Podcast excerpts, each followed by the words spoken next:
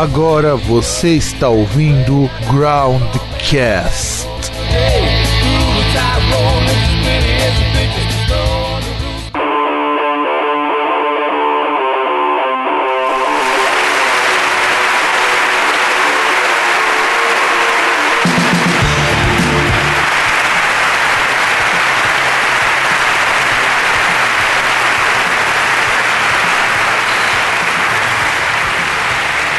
Muito bem, estamos começando mais um programa Groundcast e desta vez, véspera de Natal. Eu sou o Fábio Melo e caralho, como tá quente aqui! E aí em São Paulo, na Lapa, aquele que serviu Jesus na Santa Ceia, o senhor César. Olá, boa noite.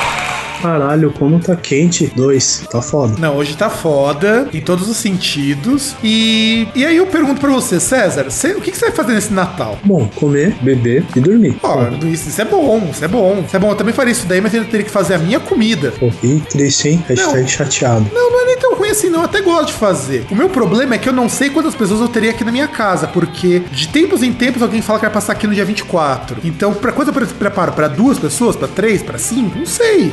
Faz um peru e já era. Uma farofa, um arroz, um pote de lentilha. Não, não, não, não. Lentilha também não, né, César? Não, lentilha é pro ano novo. Lentilha é pro ano novo, por favor. É, eu, inclusive, já tô até deixando reservadas as minhas cervejas de Natal pra ficar pra já deixar no jeito. E o que nós vamos falar no programa de hoje, César? Boa pergunta. O que nós vamos falar no programa de hoje? Iremos falar sobre festivais no Brasil, festivais de rock. Inclusive, tem até uma pergunta que nós vamos respondendo depois, quando começar o programa, de fato, depois da notícia, feita por uma amiga minha, já pra deixar de cara nas coisas. Então, produção, solta a notícia, porque a gente vai falar agora sobre uma coisa super, hiper, mega massa, que tem uma importância assim, tremenda pra nossa história. Então, solta a vinheta. Muito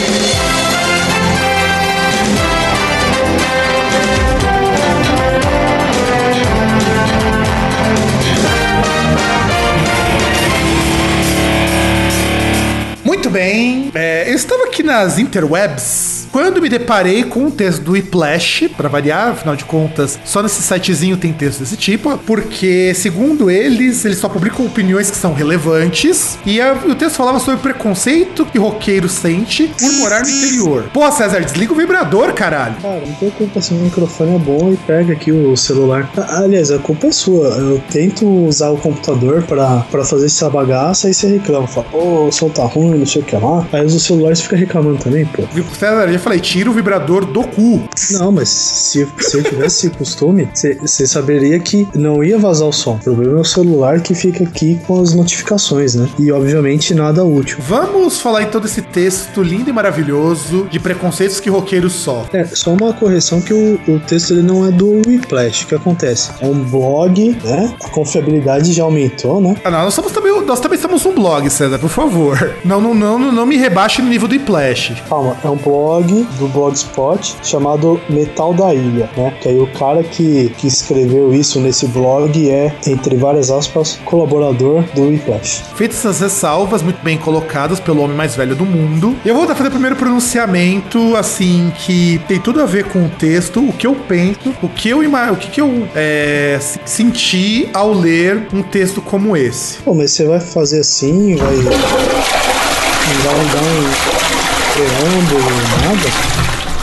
Ó, primeira coisa, o texto é isso. Só para dizer, isso é o texto. Você não vai situar os ouvintes, não, pô? Não, eu tenho que prepará-los primeiro pra dizer que isso é um choro. Bom, o texto ele é assim: é, preconceito, dificuldade de ser roqueiro de interior. O senhor Samuel Coutinho, autor do texto do Metal da Ilha, que é um site que eu conheço, não é um site zoado, não, embora César. Não, é, é um blog, tá até buscando aqui. É um cara que mora em, ilha, mora em Ilha Solteira. Tudo bem, dá pra concordar. Ilha Solteira é um lugar longe pra caralho. É quase Minas Gerais. É quase verdade, verdade. Só que aí, o que, que, o que, que o moçoilo reclama? Reclama que ele sofre de preconceitos na cidade do interior por ser roqueiro. Ó, coitado, hein? Putz. Ô, produção, sobe aí a vinheta, aquela lá que eu deixei combinado, o que eu acho disso. Claro, produ- técnico, produção, por favor, solte a vinheta que representa muito bem este moçoilo e de coitado não tem porra nenhuma.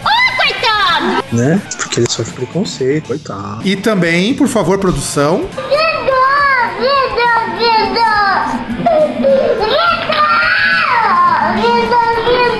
basicamente isso que eu penso, que a gente pensa sobre isso. Bom, César, você que é um homem mais velho, você que tem experiência, disserte. Ah, cara, não sei, tem tanto, tantas partes aqui. Eu acho que a gente poderia fazer tipo Jack e ir por partes, né? Ah, putz, que o cara já começa assim. Alguém com o mínimo de consciência sabe que estamos passando por um momento delicado na cultura deste país. Só disso você já imagina que vai vir merda. É, na verdade já vai vir o, a metralhadora de bosta, né?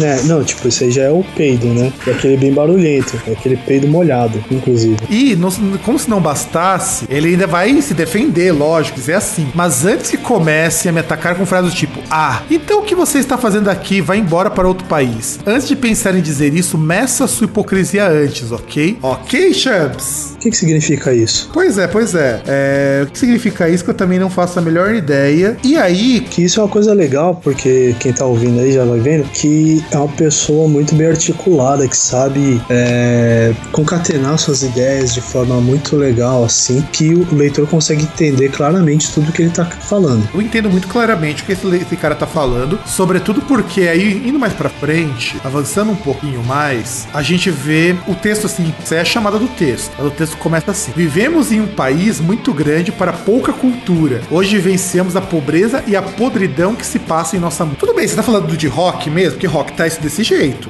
Não, então, assim, o cara não entende que, porra, você tem vários ramos da música. Da mesma forma que tem música de qualidade, tem jazz de qualidade, tem rock de qualidade, vai ter um forró de qualidade, vai ter outros gêneros de qualidade, como vai ter o rock ruim e outras coisas do tipo, né? Só que, obviamente, o sentido que ele tá querendo dar aqui é aquele que a gente já conhece, né? É, é- é tipo aquela frase, é rock na veia e pagode na cadeia, e coisas do tipo. E coisa do tipo, exatamente. O que eu percebo é o seguinte: é um, é um moleque juvenil criado a suco de nectarina que não consegue entender que cultura não é aquilo que ele curte. Aliás, ele não entende que são vários tipos de cultura. Entre elas, tem- você tem a cultura de, de massa, que realmente vai ter que ser, vai se basear em coisa que possa ser propagada, em, vai se basear em algo que, que possa ser é, possa ser vendido como produto, né? Algo que possa ser multiplicado e coisas do tipo. Não, com certeza. E não só isso. Ele tem que entender que o rock, assim como qualquer outro gênero musical,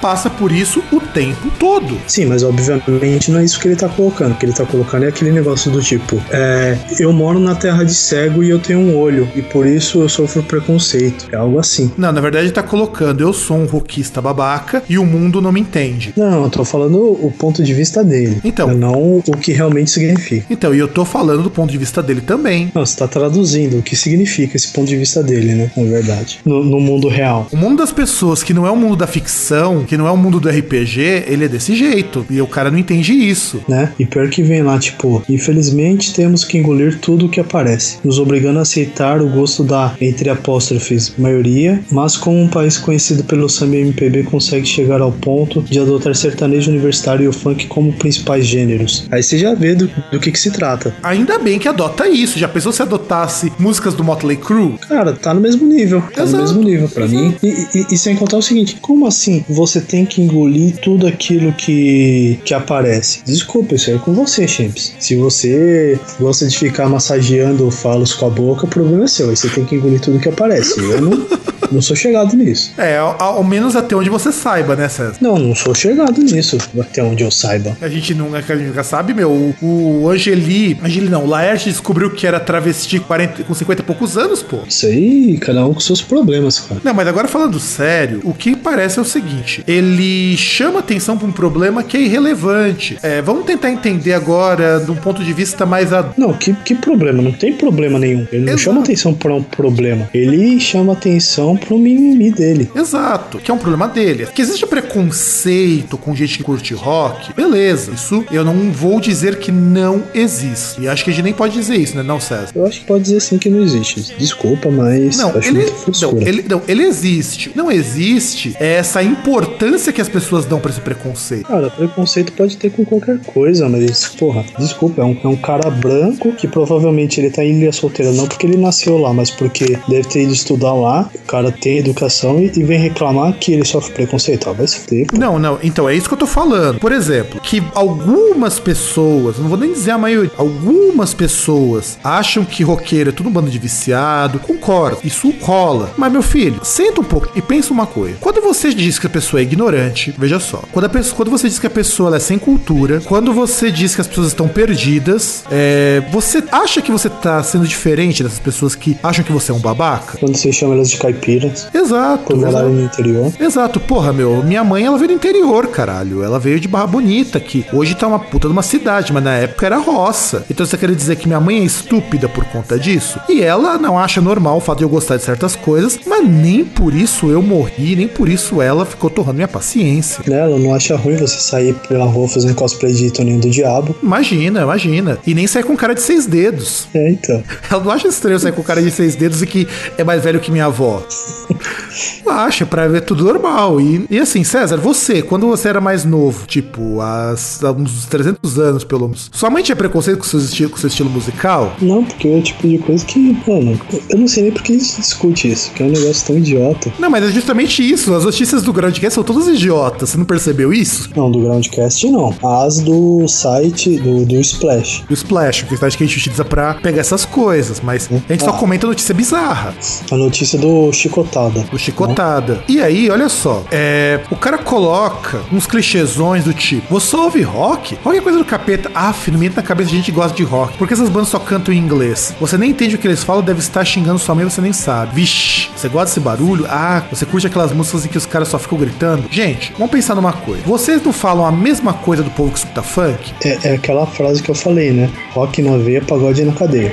Porque assim, é- é- esse é o tipo de situação que não me entra na cabeça. Você é contra generalizações, mas você também generaliza? Sei não, hein? A gente tá de olho. Deus tá vendo essa zoeira, filho. Não, sem contar que 313 pessoas até o momento curtiram essa matéria. Ah, mas isso é normal, ninguém tem o monopólio da, da idiotice.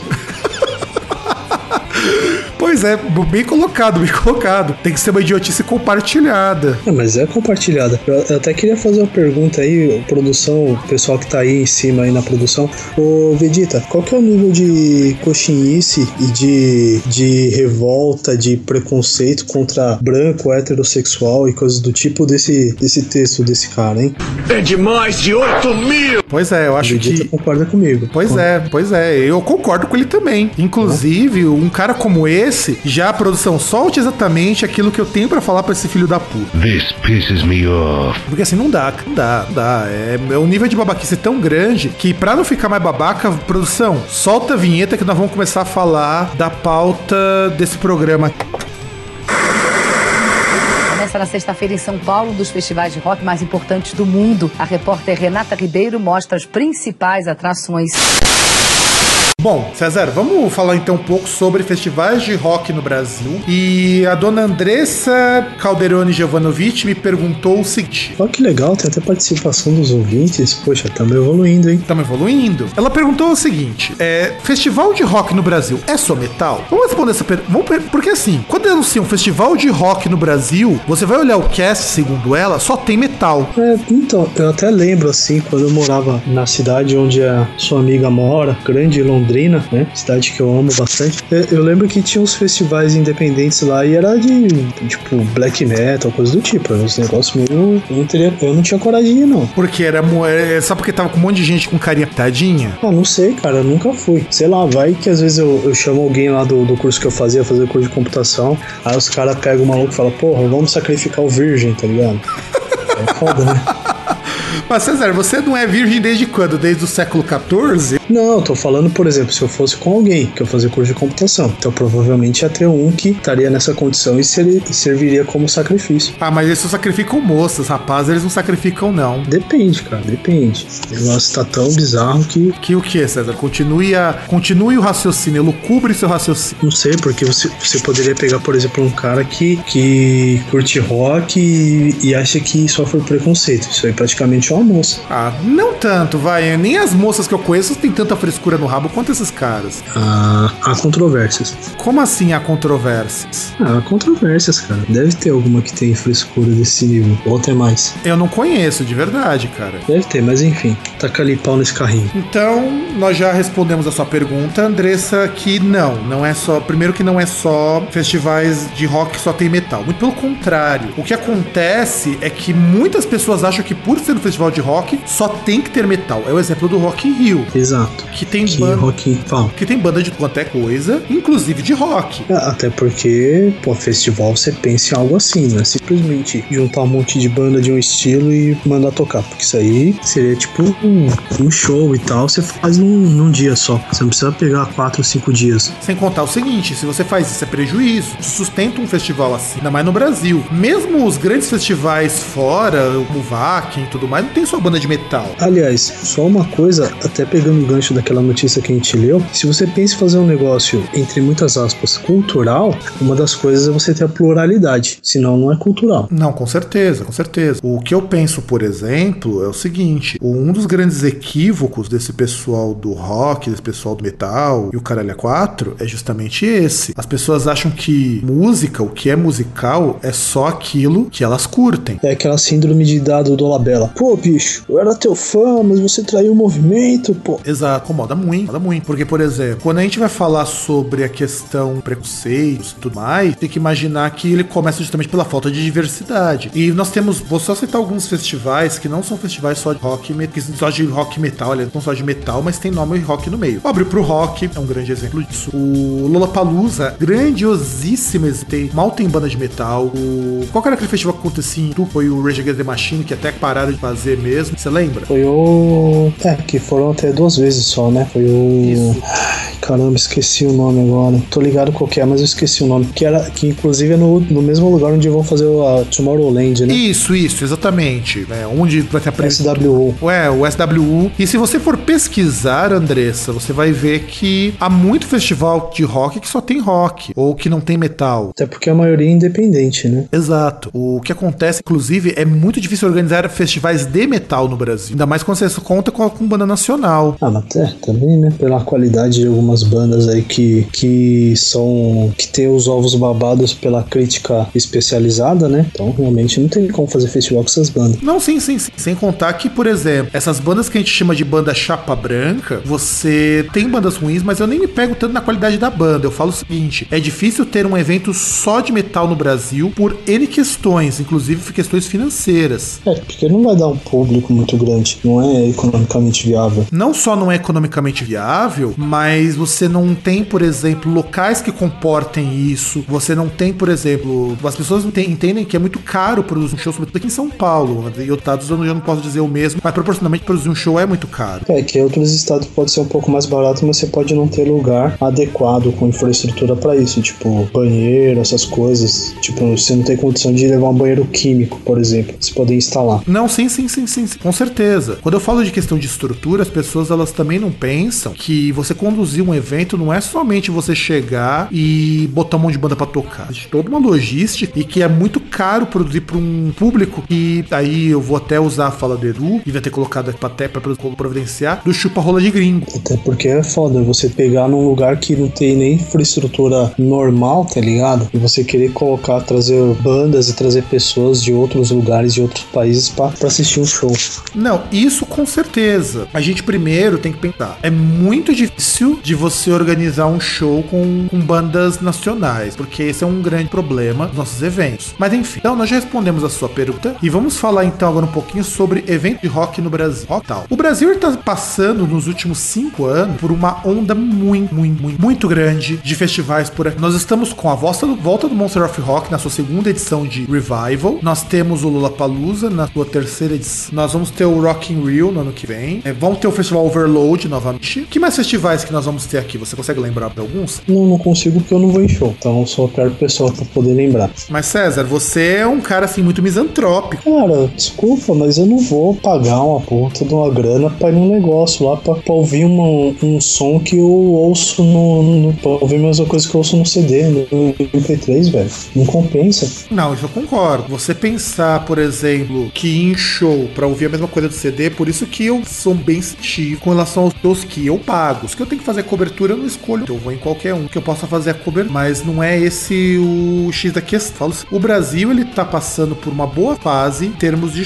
produção de shows. A gente não pode negar de maneira alguma. E a tendência é que, com o tempo, nós tenhamos mais festivais. Porque festival é uma maneira barata, de certo modo, pro cara ver um monte de banda que ele não conseguiria ver. Seja porque muitas vezes não tem apelo comercial, seja porque você vê tudo separado sairia muito caro. Então você junta tudo num festival só. Só que esse deveria excluir o Monsters, né? Pelo menos pelo, pelo, pela próxima edição, né? É, a gente, Tem, vai, a gente vai tem que falar. ter apelo comercial. Sim, a gente vai falar um pouquinho sobre um- esses festivais que deram certo, vão dar certo no ano de 2015. Mas então, essa é a tônica do festival de rock no Brasil. Nós já tivemos, tivemos já, que nós já citamos. César, tá chupando o microfone aí, cara? Ou não, cara. sei- É problema da conexão. Eu não tô ouvindo você direito, pra você ter uma ideia. Tá dando um.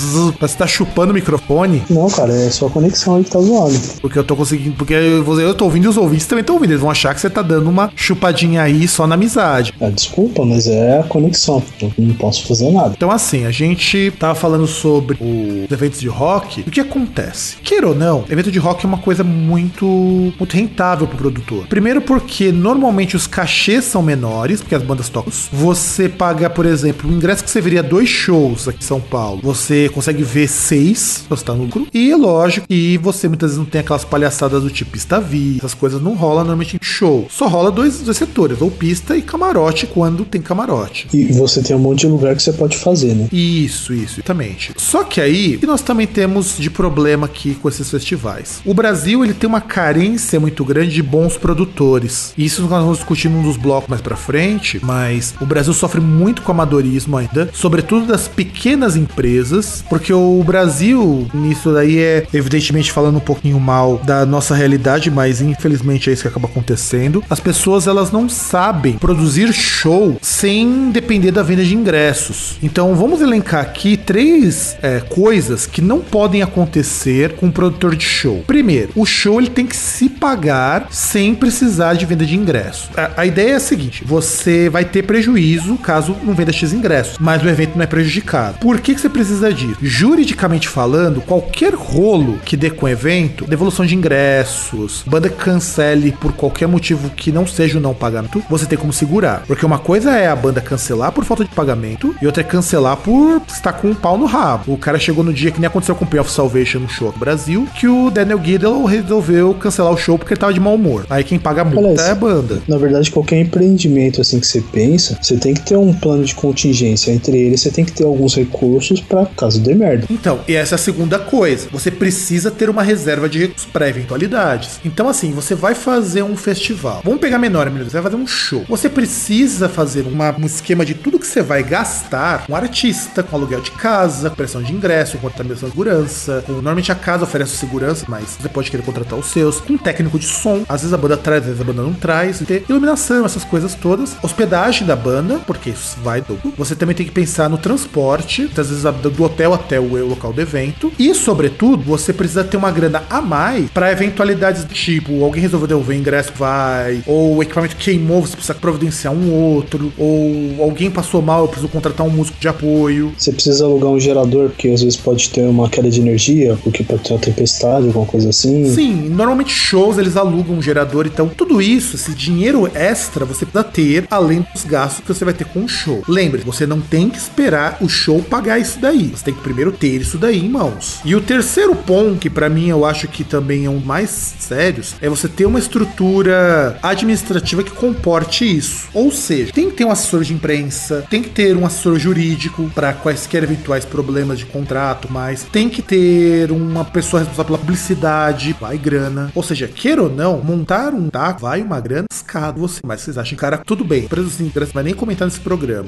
Há um investimento inicial que ser feito. E quando isso não acontece, quando você não consegue dinheiro, seja pela lei Rouanet, que você pode captar presa, seja por falta de patrocínio, que você não correu atrás, ou você não conseguiu patrocinar, motivo que eu não vou dizer aqui, pô, às vezes você não consegue patrocinar porque não consegue. É, são muitas variáveis. Ou você é um pobre louco que resolveu organizar um show e tá contando muito que vende, então você tá préstimos para Deus e o mundo, que já é errado, porque você vai pagar muito caro caso você não consiga devolver esse dinheiro. Enfim, nós temos um monte de problemas que precisam ser levados em consideração, mas são esses três pilares que, se eles não tiverem bem estabelecidos, estabelecidos, o seu evento, o seu show vai ser uma merda. Eu acho que o César caiu. Não, o César não caiu. O que aconteceu? Não, é que você, é que você terminou, pensei que a gente ia pro próximo bloco já, pô. Então, produção, vamos virar o bloco, vai. Ele já deu a deixa. Vamos, vamos, vamos virar o bloco, porque, afinal de contas, depois, depois dessa intimada, não tem nem mais clima. Vamos lá, produção. Vira o bloco. Começa na sexta-feira em São Paulo, um dos festivais de rock mais importantes do mundo. A repórter Renata Ribeiro mostra as principais atrações. Bom, vamos falar um pouco sobre os eventos que deram certo. Gostaria de começar, César? Ah, cara, não sei, porque não sei se a gente pode categorizar o, o, o que a gente considera como deu certo. Assim, Hum, deu Sinceramente. certo. O deu certo é eventos que conseguem fazer edições contínuas e você não vê reclamações de público. Vamos começar com o Lula Palusa? Ah, pode ser. Então, Lollapalooza é um evento criado pelo cara lá do Matthew, Matthew é, caralho, Dave Matthews Band, lá nos Estados Não, não, Unidos. não, não, não foi do Não, não, não, não. Perry. Farrell? É o que é o Farrell do James Addiction. Isso, Perry Farrell. Farrell, desculpa. Perry Farrell do James Addiction. Ele acontecia originalmente no Play Center, lá fora. E, bom, ele resolveu tentar a edição aqui no Brasil. O Lollapalooza é um Só, só que é um, é um exemplo bem legal, porque assim, lá fora ele acontecia no Play Center. Aqui no Brasil, como as coisas têm necessidade de serem mais caras, porque tem idiota que paga, os caras fazem no Jockey Club, que é muito mais caro. Sim, e porque você não tem nenhum parque de diversões sem ser o Hopi Hari que você pudesse organizar alguma coisa assim. É que o Play Center foi destruído, né? Veja, est- veja, estamos fazendo merchan sem ganhar por isso do Hopi Hari. Não, você fez o merchan. E eu acredito que você deve ganhar alguma coisa pra fazer isso. Também. Mas não assume. É verdade, eu deveria ganhar. Pelo menos eu conseguiria pagar os- as contas do Groundcast, que não são poucas. Bom, e aí, esse festival ele veio com um formato muito mais caro, porque lá fora o Lollapalooza é um festival muito mais barato. São. E tudo bem, é um, um festival com ingresso a preços em 700, 900 pau pra vocês. E o que, que acontece com o Lollapalooza? Lollapalooza, lá fora, ele tem um foco que é diferente do foco aqui no Brasil. Aqui no Brasil são bandas mais comerciáveis. São bandas do famigerado de rock, que nós já comentamos num programa há muito tempo atrás, e com algumas bandas de outros gêneros. Já teve com bandas interessantes, Nails, o Tomahawk, já teve... Parece que ano que vem vai ter o Smashing Pumpkins. É, que não é tão interessante assim. Do Smashing Pumpkin, mas Smashing Pumpkin tá meio bostal, mas vai, tá ali. Ah, mas é mais interessante do que as bandas que tocam lá, né? Do que o indie. Sim, sim, sim, concordo. O que eu vejo, por que é problema, problema para esse tipo de festival, é que ele é muito caro. Cara, mas ele não, ele não é tão caro, porque assim, porque o que, que é o, o, Lola, o Lollapalooza, quer dizer, o Lollapalooza? Ele é um festival para amantes de Starbucks, iPhone e, pô, o que mais que eu posso pegar aí? E, e que gostam de lugares caros para tirar foto no Instagram. É, na verdade, pra é o show, comer na verdade, caros. na verdade é o show gourmet, né? Exatamente, é o show gourmet. O show gourmet, o evento gourmet, é o evento gourmetizado. Assim, eu não vou dizer que o Lollapalooza não é um evento com estrutura bacana. É, porque ele acontece num lugar que não é barato. Só que, porra, a última edição foi no Autódromo de Interlago. Cara, é o pior lugar do mundo pra você fazer evento. E mesmo É, assim que eu diga, os, os dois últimos shows que foram lá, que se não me engano, foi Aro- do Iron Maiden, que choveu no dia e o pessoal saiu de lá com, com lama até as orelhas. E teve um show do Kiss lá também, só que aí já em 99. Então, e esse, e esse evento, Lollapalooza, ele é um evento voltado pro público mais blas, aquele, aquele público que faz cara de cu quando tá tomando um café no Starbucks, só porque é chique, que é o tipo de coisa que o César eu sei que ele ama, o Starbucks. Com certeza, hein? Amo Starbucks, Petit Gâteau. Petit e... gâteau, petit gâteau, pra ser, pra ser igual hipster. Não, ah, tanto faz. E foie gras. E foie gras, foie gras. Foie gras, porque foie gras é, é, assim, é o limite máximo da hip- hipsterização e da gourmetização de coisas. E aí, o Lollapalooza, ele tem um problema que eu falo que ele é muito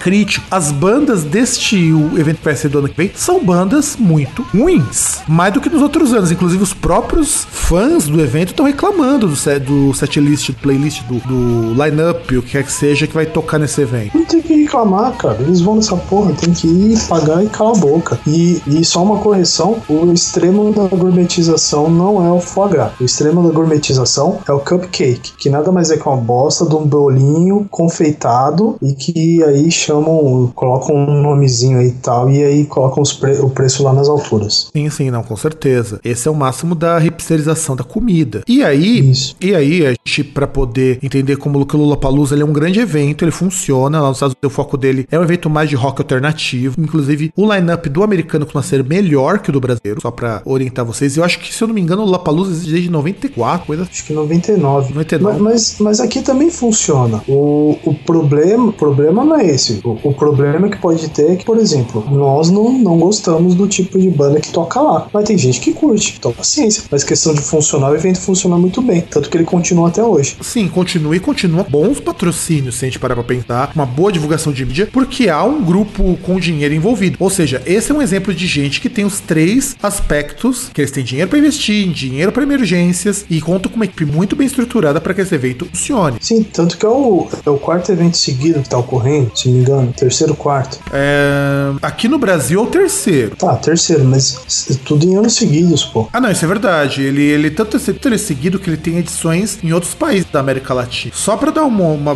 só pra olhando aqui no site do Lapalooza Brasil, pra depois poder situar, ele é primeiro que é um site muito bem feito, embora eu não curta o Lapalooza. E os ingressos, veja só, aí nós aí que nós vamos fazer a comparativa, a comparação que eu acho que ela é mais interessante. O ingresso ele custa 170 meia no site do Lapalooza para um dia. Então quer dizer, ele tá com o preço de um show básico aqui em São Paulo. E assim, olhando o set list, o que, que você tem de interessante, pelo menos pra nós que somos pessoas mais velhas, pessoa, no caso o César é um cara quase caquético. Você tem o show do Robert Plant, que eu acho É, que vale. mais ou menos. Não, o show do, o último do Robert Plant tá legalzinho, vai. Você já escutou? Não. Tá legalzinho, vale a pena você escutar. Vai ter show também do Smashing Pumpkins, embora eu acho que o Smashing Pumpkins tá meio zoadinho. Ah, mas E- questão do, da história deles, não questão do, de último disco só. Não, não, sim. E você tem, assim, um evento e, além de você ter o, o Lollapalooza, o- lá no, que vai ser inclusive Interlagos de novo, você também tem os Lollapares, que são as festas que acontecem antes. Então, se você já comprou o ingresso, você paga uma taxa, que é menor, e você pode ver alguns shows antes da data do evento, o que eu acho muito bom. Então, é uma estrutura muito fodida para evento que eu acho que funciona. O segundo evento que eu queria citar, eu acho que pra mim é o melhor evento brasileiro, é o Abril pro Rock. O Abril pro Rock é um evento que existe há um bom tempo, diga-se de passagem. Não é um evento novo. Eu acho que essa é a primeira coisa que a gente precisa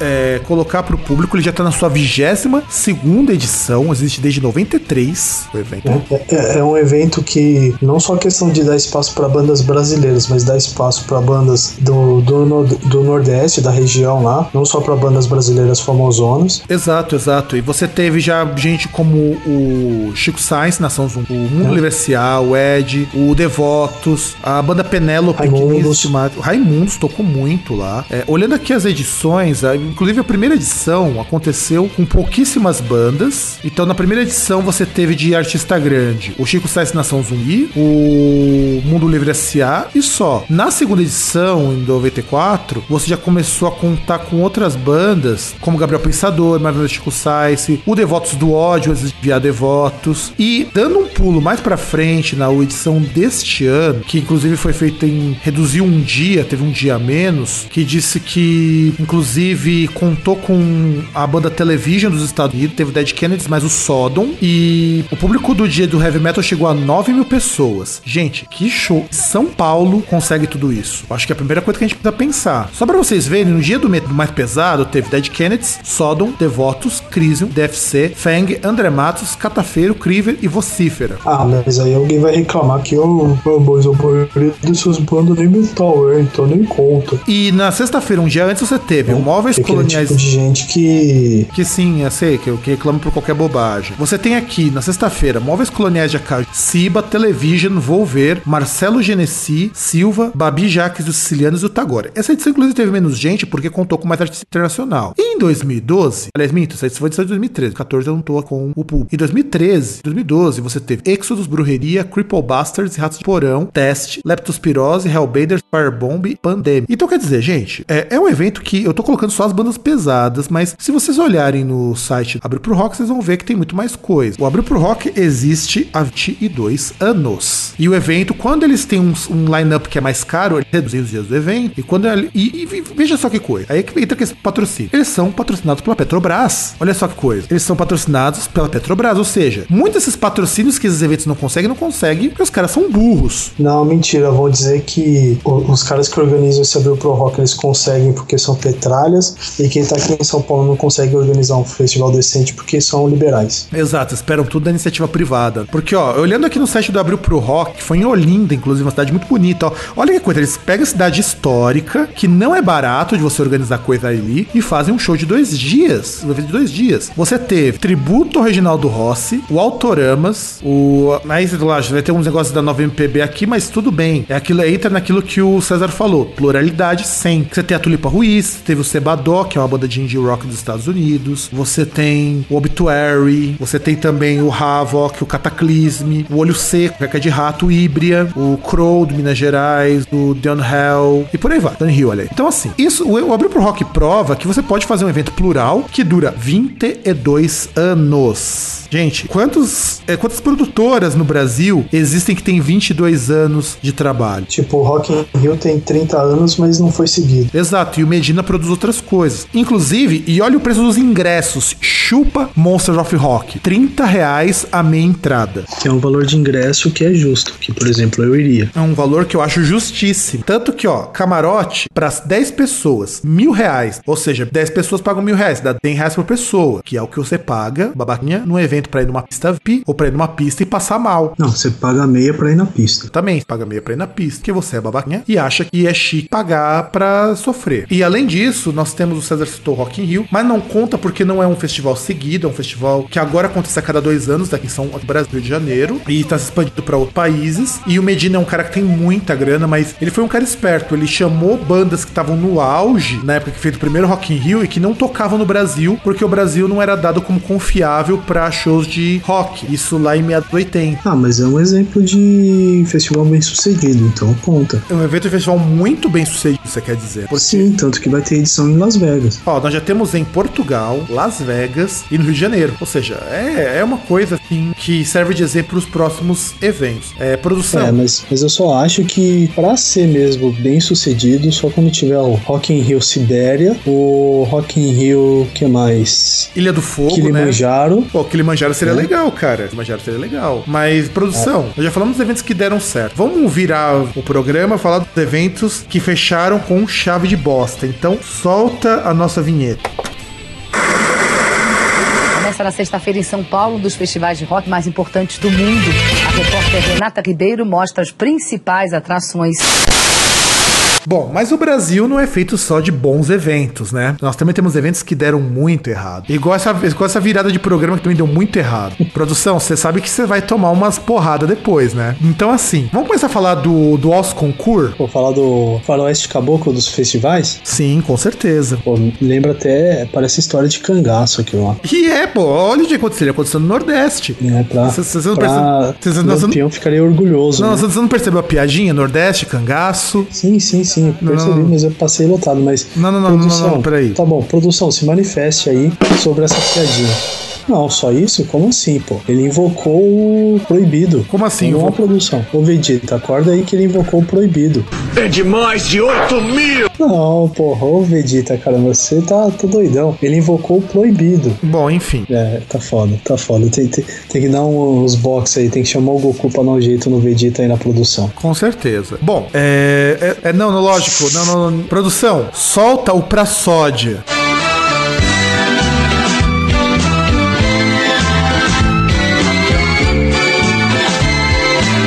Tá feliz agora, César? Aleluia, hein? A produção tinha que soltar o pra sódia. Não, realmente Exato. Foi, foi uma piada de mau gosto. Tem razão, É o gosto. proibido. Pra sódia é o proibido. Bom, é, Metal Open Air. Aconteceu em 2013, né? Se eu não me engano. Ó, mas, mas não dá pra falar que ele é totalmente não bem sucedido, porque você já pega no título: Metal Open Air. Teve Open e teve Air. Só não teve o metal, né? É, exatamente, só falta o metal. Foi Não. 2 em 3, 66% de aproveitamento. É verdade, verdade, faz sentido, faz sentido. Mas o Metal Open Air, por que, que eu falo que ele é o Oscar Concur? Porque ele é o pior exemplo do que se fazer num festival de metal ou num festival qualquer. Não, em qualquer evento, tipo, ele, ele deu um ultra combo. Ele conseguiu juntar várias coisas erradas. Sim, mas antes de falarmos das coisas erradas, vamos contar um pouco da história do Metal Open. O Metal Open Air, ele era pra ser um evento em 2012, aliás, vê, faz mais tempo ainda. César, para de ficar chupando esse microfone, caralho. Cara, eu tô falando que é sua conexão, tá? Tá foda. Dá pra ouvir, dá pra ouvir uns. Exato, sua conexão, pô, falando. Então, é, Metal Open Air, ele aconteceu em, de 20 a 22 de abril de 2012, no Parque Independência, e ele foi um fracasso por N razões. Primeiro que foi a produção de, é, de duas grandes de duas produtoras, que é a Negri Concerts e a Lamparina. Então vamos, vamos colocar que são dois produtores que Negri, ele é o cara que, para quem conhece o meio de produção de show, sabe que ele não é gente boa. Eu já aviso isso pra vocês logo de cara. Sabe que o cara é da zoeira. Sabe que o cara é da zoeira. E você também sabe que o a Lamparina, lá no Nordeste, não tem boa fama. Mas parece que o cara tem ligação com os políticos e o caralho é quatro. Vou entrar nesse mérito aqui. E aí o que aconteceu? O evento tava prometido que ia ser um evento tipo VAC. Então, tanto que inicialmente ele foi anunciado como VAC em Open Air. Não, deixa eu contar como foi a história. Eles, de verdade, eles tinham um acordo com o VAC, só que eles não podiam anunciar isso antes de determinado prazo, porque precisavam fechar algumas questões legais, sabe? Do tipo, ah, tá tudo certo, mas espera primeiro formalizar o trato pra gente poder dar o apoio.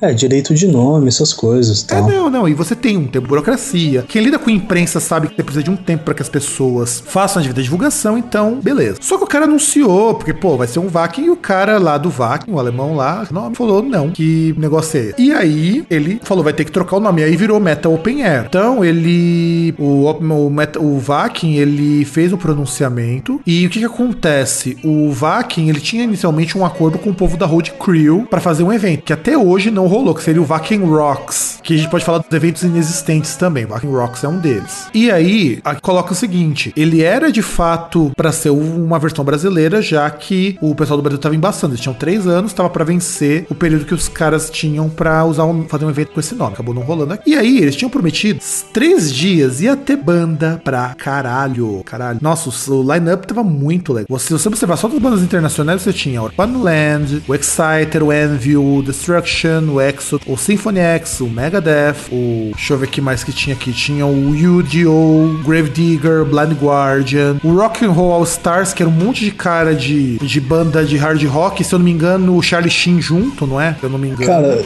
eu vou citar uma frase da minha época, que, que foi criada mais ou menos quando eu era jovem, que quando a oferta é demais, o santo desconfia. Quando a esmola é demais, o santo desconfia. Cara, você tinha até o Megahertz, meu, uma banda de metal industrial da Alemanha, que acho que conhece. Pô, você tinha até o Charlie Sheen, ia, o nego ia esfregar o rocambole à vontade no negócio. Você tinha o The Disciples com o Ripper Owens. Tinha o Ripper Owens que tava. Então, assim, tinha muita banda. E era um evento que, tá- que era relativamente barato. Só que chegou uma semana antes do evento, começaram os cancelamentos. Primeiro das bandas nacionais. Porque eles não conseguiram pagar as bandas nacionais. Algumas ainda foram. Que eu me lembro, eu não tô aqui com a relação das bandas que foram. Eu sei que o Alma foi. Eu sei que o. Inclusive o Edu mandou um chupa, uma coisa assim pro, pro pessoal que falava que o evento tinha dado errado. Que mais banda que tocou lá? Você tá com o cartaz aí de comparativo pra mostrar quem, quem que cancelou, quem não cancelou? Putz, eu não tô com cartaz, eu consigo abrir aqui. Mas que eu lembro é que, por exemplo, é, questão até pra esclarecer pra quem tá ouvindo, que o pessoal não recebeu o pagamento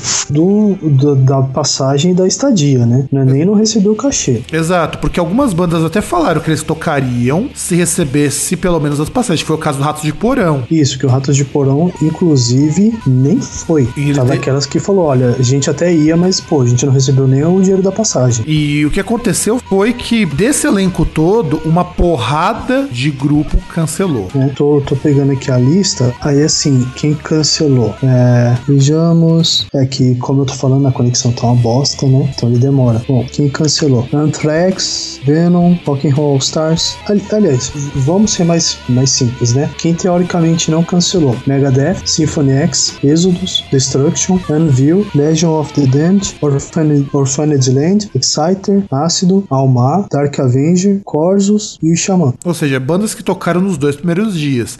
Vocês perceberem, não teve o terceiro dia. Porque o que, aconteceu? É... Aqui já começa a falar o que aconteceu de problema. Primeiro, no dia 20, você não tinha banheiro pra todo mundo, não tinha segurança, não estavam vendendo comida e não tinha nem saneamento básico onde o pessoal ia acampar. Porque, detalhe, era no mesmo formato do VAC, você poder anca- acampar pra poder assistir o evento. Ele foi cancelado no terceiro dia porque os quem fornecia luz, som, palco, backstage não foram pagos pela lamparina e eles foram embora. Porque o acordo era o seguinte: o, a lamparina montaria a, produção e pagaria as bandas nacionais, teoricamente o acordo era esse, e a Negri cuidaria só do booking e do pagamento das bandas estrangeiras. E Só que nem- ninguém pagou ninguém. Não, eu acho que quem recebeu foram só as bandas internacionais. Essas eu sei que receberam. Porque o Megadeth não tem cara de ser banda que vai vai tocar de Ah, graça. não todas, né? Não, eu acho que quem não recebeu foram as bandas nacionais que Acho que tocaram. tem, é nosso amigo Mustaine, nosso Não. amigo Mustaine, lógico que tem. E, e até porque se você for ver, quase 50% das bandas que tocaram foram bandas de fora. Mas, Sempre tem um mas, né? mas muita banda não veio. A maioria das bandas, tanto de fora quanto nacionais, não foram. É, tanto que do domingo não teve show. Você não tinha, não teria show, só teria bandas nacionais que estavam. Ma- Mas o pior é que, tipo assim, eu acho que até eles pegaram,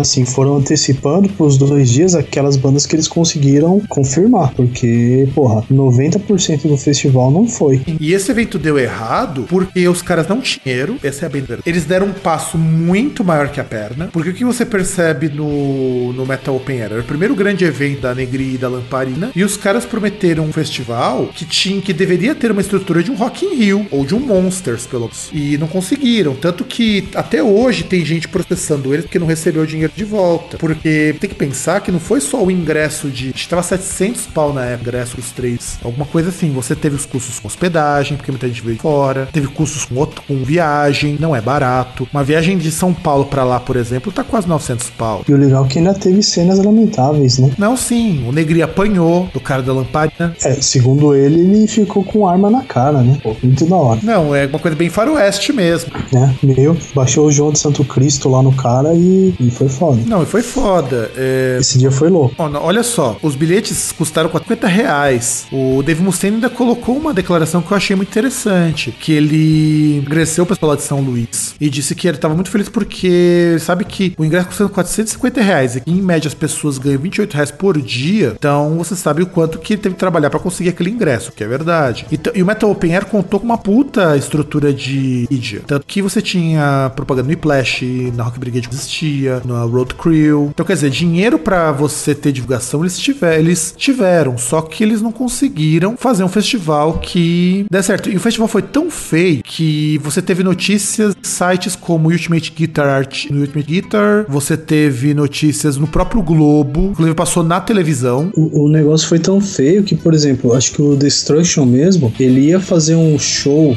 ou acho que um ano depois, só que viria pra São Paulo. E aí os fãs, alguns fãs chegaram no Twitter e falaram: Ó, toma cuidado aí, ó, dá uma olhada quem que é esse produtor. É o mesmo que fez o Metal Open Air. E aí os caras pularam fora. Sim, sim. É porque existe uma treta. O, o cara do Destruction, o cara do Destruction, ele não gosta do Negri. Por alguma razão que eu desconheço, ele não gosta do Negri. Ah, mas acho que marcar só a mãe dele gosta dele, né? E, vixe, eu acho que tem isso, viu? Um filho da puta desse aí. Com um cara desse dando desgosto, que eu sei, segundo o que disse o meu irmão, o Skimmer não gosta do Negri. Porque parece que ele já deu num show que eles fizeram em São Paulo, alguma coisa. Vou lembrar exatamente agora os motivos. Mas então, produção, vamos falar agora no último evento recente que também deu merda, só que num outro patamar. Então, suspende a música e manda a nossa vinhetinha de transição. Começa na sexta-feira em São Paulo, um dos festivais de rock mais importantes do mundo. A repórter Renata Ribeiro mostra as principais atrações.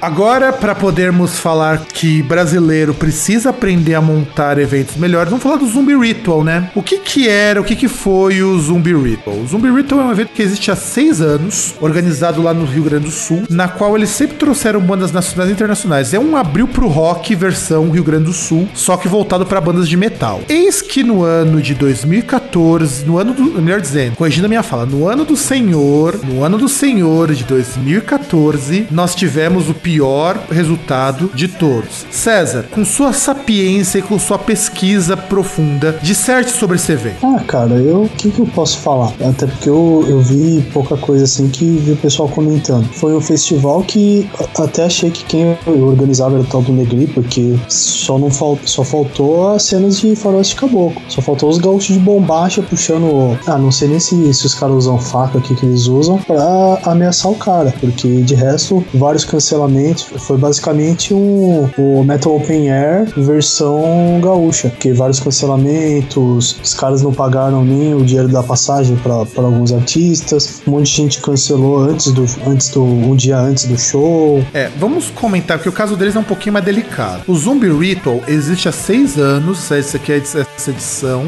Então não é um evento amador, teoricamente. Só que é o primeiro evento que tinha tanta banda. E bandas de calibre. Então você você tinha originalmente como, os, como headliner o Venom, mas você também contava com Brujeria, Carcas, com o Oslaunch, com o Incantation, com o Destruction, que desistiu depois de última hora. E bandas nacionais são bandas com certo público. Nervo Chaos, o Arpia, você também vai ter, vai ter outras bandas aqui que eu não vou conseguir dizer quando eu consigo ler os nomes aqui no cartaz, mas enfim. Era um evento que, poxa, com seis anos de tradição, eu acho que ele não vai dar errado, verdade? Mas como começou isso? Começou primeiro com o cancelamento do Carcas. E o Carcas soltou uma nota enorme, enorme falando do cancelamento. Mas, sobretudo, dizendo o seguinte: que eles não tinham recebido os vistos de trabalho Olha, olha que coisa, olha que situação complicada. Como que a banda vai embarcar num país sem os vistos de trabalho? Se os caras, se a pessoa que acha que é só o artista chegar no país e tocar, mano, você precisa começar a rever esses conceitos. Quando qualquer artista toca em qualquer país do mundo, ele precisa de um visto de trabalho. Qualquer pessoa que vai trabalhar em qualquer lugar, a gente tem que lembrar que o cara que é músico, a música é o trabalho dele, ele precisa de um visto de trabalho. Até porque ele vai recolher alguns impostos, ele vai ter que se submeter às leis locais. Isso vale para qualquer país do mundo do mundo. É claro que ele não vai recolher as mesmas taxas que um cara que mora aqui, mas ele naquele momento ele está a trabalho, então ele tem que submeter às nossas leis e, fazer e até e até porque quem contratou vai ter que declarar no ano que vem lá o, o quanto que ele pagou, o quanto que ele gastou nesse festival ou nesse show com essa banda. Então tem que declarar quem foi que recebeu, por que que recebeu, coisa do tipo, né? Sim, porque esses impostos eles são recolhidos. É, eu não sei qual categoria eu precisaria de um produtor de show para poder ficar, mas eu sei que rola aí. Então você tem esses esses gastos que saem do salário do artista e ele recebe um valor líquido, igual qualquer pessoa que trabalha em qualquer lugar do mundo. Então o Carcas não conseguiu. E o Carcas estava muito fudido porque, segundo o pessoal do Car, eles tinham sido chamados para poder convencer o Venom a tocar. E o Venom, ele não tocou, primeiro porque ele já ficou meio puto com o que aconteceu. E a declaração do Venom já ficou bem clara. Segundo, o Venom não tinha sido, não tinha recebido o dinheiro das passagens. Então olha que coisa, coisa engraçada. O Venom não recebeu o dinheiro das passagens, então ele não ia embarcar, para ele tava com visto. E as outras bandas que foram cancelando, internacionais, foram todas por motivos muito parecidos. Não tinham recebido passagem, não tinham recebido visto. E o que que dá para entender? Pegando o que, que o pessoal do Carcas postou no perfil. A banda cometeu, o banda não,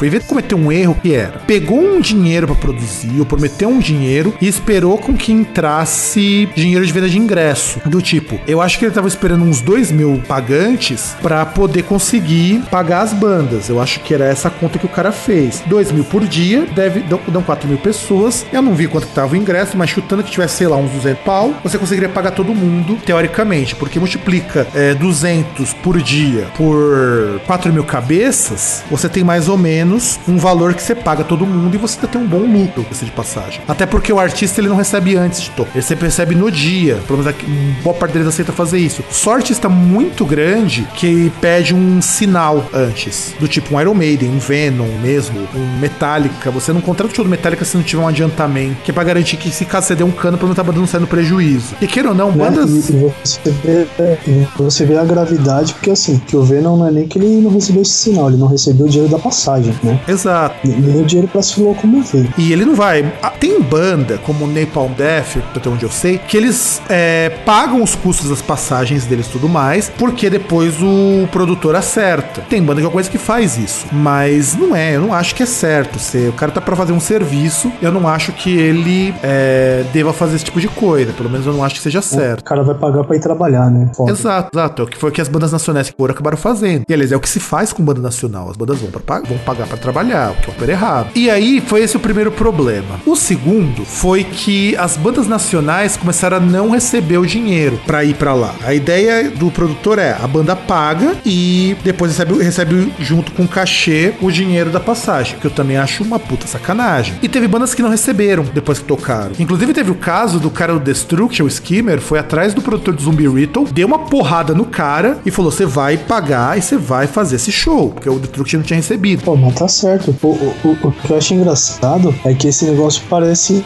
Esses caras fazendo show parece o, o Kiko lá que chega pro Chaves e dá uma, uma nota promissória de um milhão, tá ligado? Aí depois chega, "Ah, como que eu vou te dar? Eu não tenho, eu não vou te dar nada, porra. É bem isso. Não, exato. É... E o Zombie Ritual, então, ele pecou por dois pontos, por três, por três pontos, igual o Metal Open Air. Só que de uma maneira um pouquinho menos mer... muito, um pouquinho menos merda, que ainda teve show. Ele prometeu mais do que podia cumprir. Ele, além de cumprir, além de colocar coisa mais do que eles poderiam colocar, eles chamaram bandas muito grandes, que tem uma estrutura grande. E o terceiro, você não tinha informações. Ninguém da produção se manifestava, ninguém da produção se, se posicionava sobre o evento. O que para mim é muito preocupante. Porque imagina, César, você tem um evento de rock, tem um evento de rock e um evento de metal, e de repente você não consegue nem sequer dar uma assessoria legal de imprensa para que as pessoas saibam o que tá acontecendo. Eu acho isso muito triste, não é verdade? Eu acho isso muito triste. Por isso. É, mas, mas eu discordo de você. Eu, eu discordo de você. Eu acho que só por um ponto é que esse festival não foi mais bosta que o Metal Open Air. Ou não foi tão bosta. É porque não tinha o Edu, Barbie Girl e Falache. Se tivesse, seria tão bosta quanto. Ah, verdade, verdade. Ele e o cara do, do Noturnal, né? Que na época tava no Xamã. É, também. Inclusive, isso que é um fator. Que eu, e ainda tem um fator que é mais perigoso, mais agravante. Tinha gente que queria a chamada devolução parcial do ingresso. O que é isso? Ah, o evento ele não foi de todo ruim. Às, às vezes a pessoa conseguiu ver as bandas que ela queria, mas não viu tudo. Então podia ter uma restituição de parte do valor. Se a pessoa pagou pros dois dias, ela consegue reaver um. Não, ou eles devolviam tudo ou não devolviam nada. Ou seja, pra você ver como que o prejuízo, a merda já tava grande. Então, esse cara, eles. Ou esses caras, que eu não sei quantos produtores são, eles cagaram no pau, meu. Porra, é uma falta de profissionalismo do caralho. Ba basicamente, eles pegaram, fizeram uma. Cada merdinha que eles foram fazendo e tal, cada peidinho que eles fizeram, fizeram um colosso de merda que são, no caso, os dois, esses dois festivais, né? Cada um um colosso de merda gigantesco, maior que o Cristo Redentor. Caralho! Maior que o, que o Cristo lá, que foi até alvo de um raio? Sim, não, maior que o Cristo e o Pão de Açúcar, inclusive. Os dois juntos. É, na verdade, não, mas deve ter maior que o Pão de Açúcar, porque é merda também, né? Na merda parece montinhos, né? Ah, não, só pela questão do volume. Que só o Cristo Redentor é infimamente menor do que toda essa montanha de merda.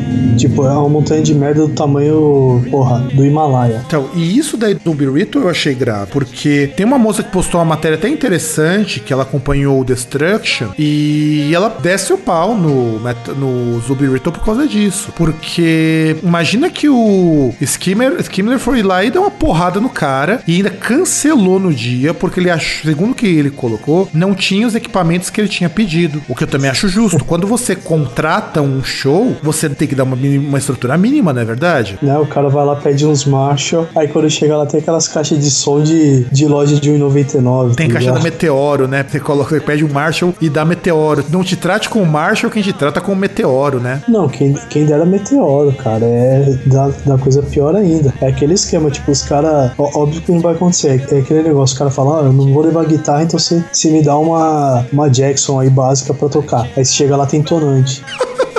Do lugar de dar um PA decente, dá um PA da Zoom, né? É, então, porra, é foda. Ah, tipo, eu- em vez de ter um teclado mesmo lá, um sintetizador da hora, tem tipo um meu primeiro teclado da Cássio, ou o teclado Sandy Júnior. Ou no lugar de colocar uma mesa de, um- uma mesa de som pra poder fazer a passagem, uma mesa de som boa, coloca uma, uma meia boca aí da, da Dr. Edson, né? Né? A gente pode ficar aqui até a no- a noite inteira pegando exemplos disso, fazendo analogias. Ah, no lugar de colocar um microfone da Shure, coloca aqueles microfones de karaokê. Né? Tem- Pega aqueles de, de camelô lá que você compra na esquina. Exato, aquele microfone que já deixa sua voz é, estourando antes mesmo de você ajustar o volume. né? Então, e isso daí é problemático, porque se você não consegue dar equipamento mínimo pras bandas, porque vamos ser sinceros, toda banda grande traz equipamento. Eu não conheço nenhuma banda grande que não traga o próprio equipamento. César? Não, então, eu até tava lembrando aqui que é até engraçado que é igual. Lembrei daquela lenda lá do Van Halen, né? Que diziam que o Ed Van Halen, tipo, uma das exigências é que ele pedia um pote cheio de MMs, mas sem uma cor específica. Que aí se ele chegava e tivesse aquela cor específica que ele pediu que não tivesse, queria dizer que os caras não tinham. Provavelmente ia dar merda no show, não ia ter os equipamentos que ele pediu. É algo mais ou menos assim. É, e que é o que a gente chama no meio musical de rider. O cara pediu rider e não foi cumprido. E né, que não foi nem questão de rider, são coisas mínimas de contrato. É, a sim, banda- sim, sim. É, que, que, que, por exemplo, você pega isso aí, dá pra considerar isso um toque, tá ligado? Um, um comportamento obsessivo. Mas daí você pega que, tipo, o cara não te dá. Se, se o cara não presta atenção num negócio desse, pode ser que o show não dê certo. Agora, se o cara não te dá nem o mínimo, aí não tem como, né? Não tem, não tem como fazer milagre, né? Não, ninguém faz milagre com isso daí, né?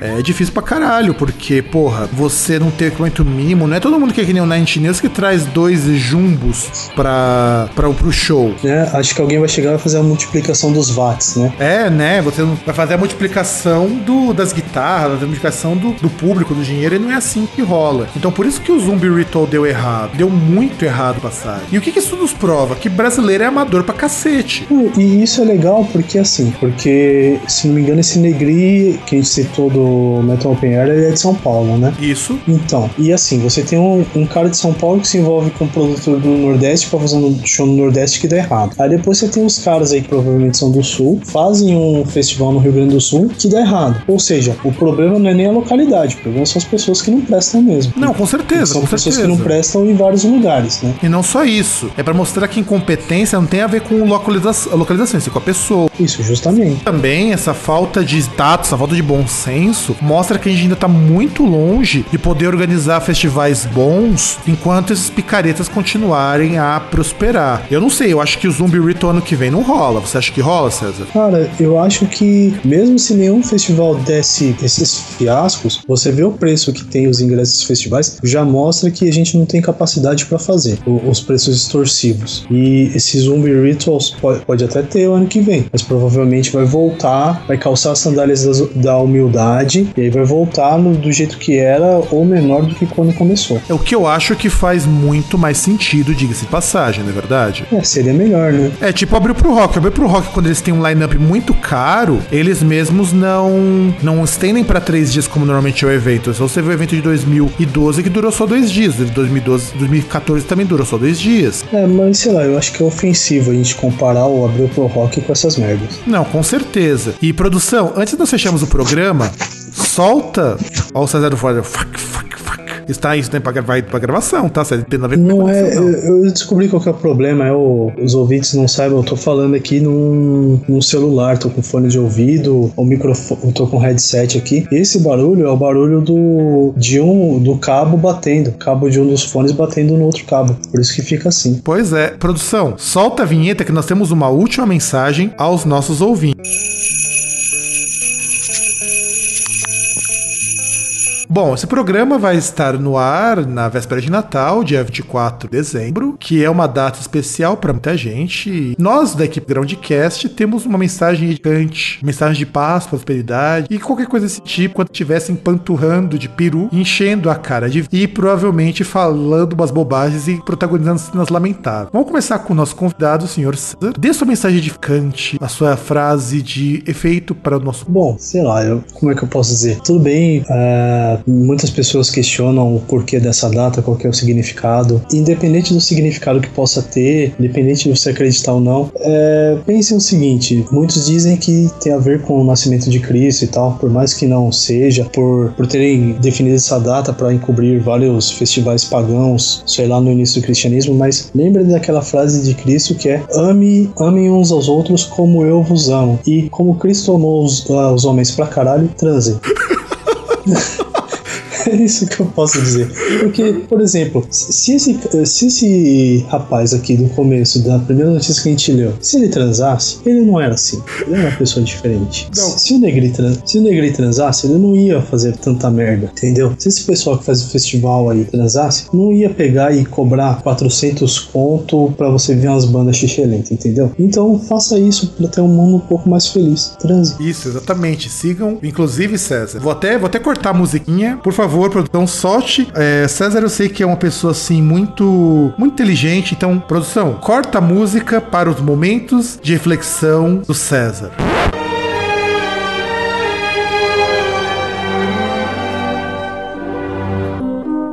Manda bala, César. Ah, mas a reflexão já foi. Poxa, a vinheta. O Vegeta tá dormindo aí. Essa vinheta tinha que ter vindo antes. Eu, eu não tenho o que falar de maior significado do que o que eu já falei agora aí pro Natal. Ou seja, deixa só eu uma palavra para os nossos ouvintes. O que eles têm que fazer neste Natal? Transe, né? Ou se você quiser se empanturrar de peru também, quem sou eu, né?